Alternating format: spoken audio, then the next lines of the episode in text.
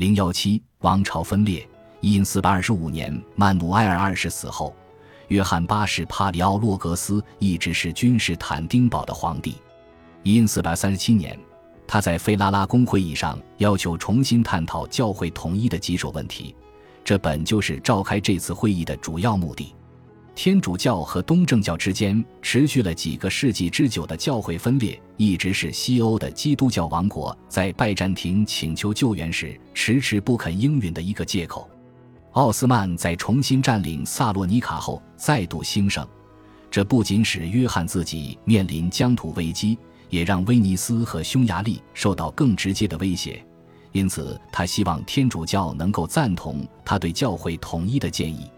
造成两个教会分裂的最重大的神学议题包括：领圣餐礼时该使用发酵过的面包还是未发酵的面包；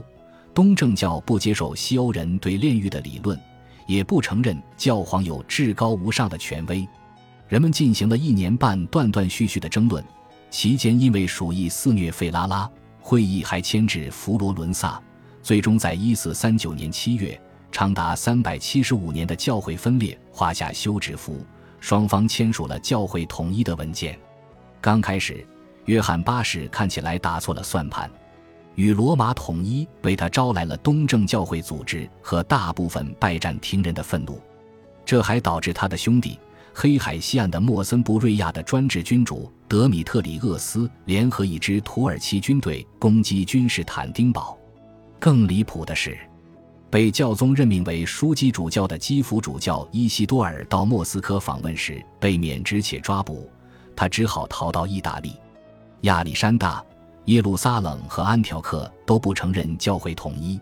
东正教世界内部分裂了。但是对约翰而言，他的鲁莽作为得到了报偿，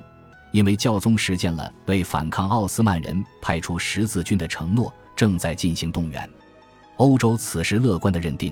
这次出征必然成功在望，奥斯曼势将被压制。潜在的收获是非常可观的，匈牙利可以取得巴尔干半岛上的土地。塞尔维亚将重获独立，威尼斯在爱琴海和亚德里亚海受到的威胁也会解除，君士坦丁堡可以继续存在，而且各种兆头都是对他们有利的。英明的军队大将军特兰西瓦尼亚总督匈牙提亚诺什抵挡住了奥斯曼穿越瓦拉几亚而来的两次攻击，但在一千四百四十三年末至一千四百四十四年初的冬天，在索菲亚之东。积雪的兹拉蒂察山口，他又被奥斯曼人击退。阿尔巴尼亚北部的斯坎德贝格发动了反奥斯曼人的抵抗活动。他出身于当地一个基督教军阀世家，在穆拉德的宫廷中被培养成穆斯林。同时，约翰八世的哥哥，以米斯特拉斯为根据地的摩里亚专制君主君士坦丁将拜占庭的疆域扩张至希腊中部。这些在欧洲人看来，都是他们即将胜利的预兆。君士坦丁最主要的成功之处在于，一千四百四十四年春天，他重建了跨越科林斯地下的六英里长城。原有的长城在一千四百三十一年被土耳其侵略者拆毁。担心基督教分裂的结束会给基督徒带来新的动力，奥斯曼认为西方的反奥斯曼势力很有可能联合起来，像帖木儿一样，再给自己一次严重的打击。虽然如此，中欧王国。包括在年轻的国王瓦迪斯瓦夫三世统治下统一的匈牙利和波兰，以及杜拉德布兰科维奇专制君主制下的塞尔维亚的核心利益与地中海的那些西欧人的利益显然存在冲突。对西欧人而言，十字军的使命时时萦绕心中。他们此刻的态度和一千三百九十六年没有什么不同。当时。法国坚持从经验丰富的匈牙利国王西吉斯蒙德手中夺走了统帅权，这成为尼科堡大溃败的一个重大因素。匈牙利联军在1443到1444年的战事中痛苦而混乱的撤军，是又一次痛苦的经历。它让奥斯曼在中欧的邻国们开始怀疑，他们是否真能获得实质上的好处，从谈判中取得权力平衡是否对他们更有利。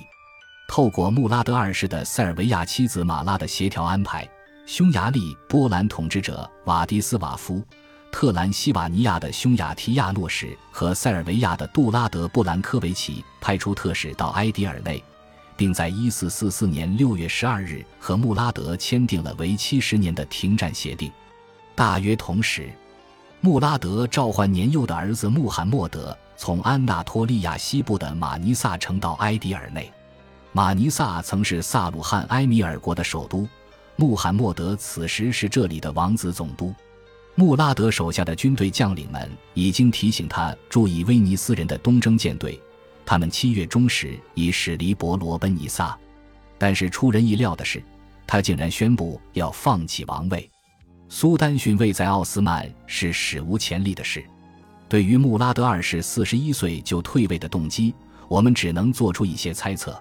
在那几个月里，他内心十分痛苦，例如。他最大也最疼爱的儿子阿拉丁突然过世，他下令将阿拉丁葬在他为自己准备的墓葬旁。也或许在辛勤统治二十多年后，他只是觉得累了。穆拉德的逊位和他十二岁儿子的继位，很自然地被西方世界解读为奥斯曼以疲弱的标志，他们理当善加利用。八月，当瓦迪斯瓦夫。匈牙提和布兰科维奇在匈牙利确认与奥斯曼之间的埃迪尔内停战协定时，瓦迪斯瓦夫、匈牙提并非真心发誓，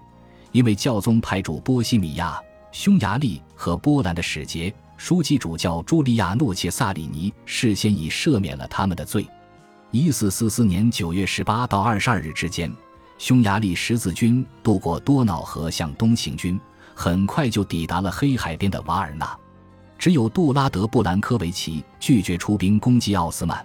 因为塞尔维亚已经得到穆拉德的保证，保持塞尔维亚独立，并且归还多瑙河畔的斯梅代雷沃和格鲁拜克城堡。从瓦尔纳行军至埃迪尔内只需要十四天，因此恐惧弥漫于埃迪尔内。匈牙利军队上一次穿过巴尔干半岛进入通往这座城市的河谷还不到一年。他们开挖壕沟、修补城墙进行防御。来自伊朗的苦行教派胡卢菲派的托钵僧们加剧了紧张气氛。他们宣扬的宗教信仰和异端谢赫贝德雷丁的教导大同小异。为压制这些僧侣引发的骚动而进行的镇压活动带来了暴乱，导致很多公共建筑和私人房舍被毁坏。火上浇油的是。拜占庭皇帝约翰八世此时又释放了一个王位觊觎者，试图搅乱奥斯曼宫廷，但这个人得不到色雷斯的支持，只能往北方转至多瑙河三角洲南方的野森林，向曾经反抗穆罕默德一世的谢赫贝德雷丁的盘踞的寻求支持。但是奥斯曼人从埃迪尔内调集军队过来攻击他，他只好逃回君士坦丁堡。在穆拉德指定穆罕默德继承苏丹之位后，他命令他信任的维吉尔钱达尔勒哈利勒帕夏留在埃迪尔内陪伴他。钱达尔勒家族世代为官，从穆拉德一世在位时期开始，几乎从未间断地担任奥斯曼朝廷的首席大臣。这种亲密的关系是经历过帖木儿劫难和苦涩内战的考验的。钱达尔勒哈利勒在15世纪30年代中期接替了他的父亲钱达尔勒易卜拉欣帕夏。钱达尔勒哈利勒认为穆罕默德太年幼，身旁的人又不很可靠，像扎加诺斯穆罕默德帕夏、萨鲁加帕夏和有才能的军队统帅西哈贝丁沙辛帕夏这样的人都是职业奥斯曼人，他们不属于埃弗雷诺斯家族那样的边境贵族。也不属于钱达尔勒家族那样的安纳托利亚历史悠久的穆斯林家族，他们都是在穆拉德主政期开始得到重用的出身基督徒家庭的政治新贵，有的是拜占庭的辩解者，有的是进入少年征兵制并皈依伊斯兰教的人。谢赫贝德雷丁的叛乱不仅揭露了奥斯曼的脆弱，也向穆拉德证明，他信奉的教理必须成为奥斯曼国家的支柱。穆拉德因此扩大少年征兵的规模，将其作为忠贞军队的可靠来源，因为这些皈依者都信奉他的王朝和宫廷的宗教。钱达尔勒哈利勒帕夏崇高的地位，逐渐招致穆罕默德身边人士普遍的妒忌，而穆罕默德心中的奥斯曼王国，并不只是穆拉德和幕僚在安纳托利亚和卢米利亚小心翼翼引导的权力平衡而已。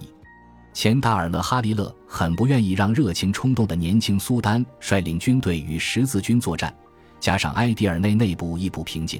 因而他觉得他只有一个选择，请回在马尼萨的穆拉德。从安纳托利亚赶到埃迪尔内后，穆拉德没有进城。而是率领他的军队直接上前线与匈牙利对阵。十一月十日，在卢米利亚黑海沿岸的瓦尔纳战役就此展开。虽然从西方运送十字军的舰队尚未抵达君士坦丁堡，仅有匈牙利、波兰的瓦迪斯瓦夫和特兰西瓦尼亚的匈牙提的军队和奥斯曼对阵，但战事一开始仍对奥斯曼军不利。然而到了黄昏时分。瓦迪斯瓦夫国王被杀，他的部队随即溃散。这个令人满意的战果主要归功于穆罕默德手下大将西哈贝丁沙辛帕夏，他有效地守住了通往色雷斯平原的隘口，既挡住了敌人，也利于穆拉德充分发挥他的将才。事情至此尚未结束。第二年，另一支十字军舰队与匈牙提和瓦拉吉亚总督的军队联合作战。攻打奥斯曼在多瑙河边的阵地，但是又被西哈贝丁沙辛帕夏成功击退。在统治的最初几个月里，穆罕默德已经证明了他的统治独立于他的父亲。他采取了一项前所未有的措施，将奥斯曼的货币阿斯皮尔银币贬值了百分之十以上。如此一来，同样数量的银子可以铸造更多的银币。以支付不断增加的防卫和管理奥斯曼领土所需的费用，但是贬值让财政收入增加的同时，也产生了难以预期的困境。即领薪酬的国家公仆们虽然领和过去一样多的钱币，但钱币的银含量减少，实际上的收入跟着减少了。在瓦尔纳大胜后，穆拉德又退回到马尼萨，不过第二次退位只比第一次稍久一些。对银币贬值影响最不满意的是土耳其禁卫军，因四百四十六年埃迪尔内的禁卫军哗变，很可能就是穆罕默德的银币政策引发的。钱达尔勒哈利勒帕夏再次将老苏丹请到色雷斯，而西哈贝丁沙辛帕夏成了戴罪羔羊以及禁卫军愤怒的焦点。在老苏丹下令抓捕麻烦制造者时，他只好躲进了皇宫避难。在穆拉德二世因此重新树立了权威之后，他许诺给禁卫军加薪，以弥补他们因财政措施而遭受的损失。当穆罕默德的父亲在马尼萨的时候，他到底有多大的独立自主权呢？这不仅让今日的历史学家争论不休，也使当时的评论家迷惑不已。无论在国内还是国外，都有人认为应该是穆罕默德统治卢米利亚。他的父亲则是安纳托利亚的苏丹，卡拉曼王朝害怕穆罕默德会废除他们在一因四百四十四年和穆拉德签订的合约，因为所有和前苏丹签订的条约都必须在新苏丹即位时重新签订。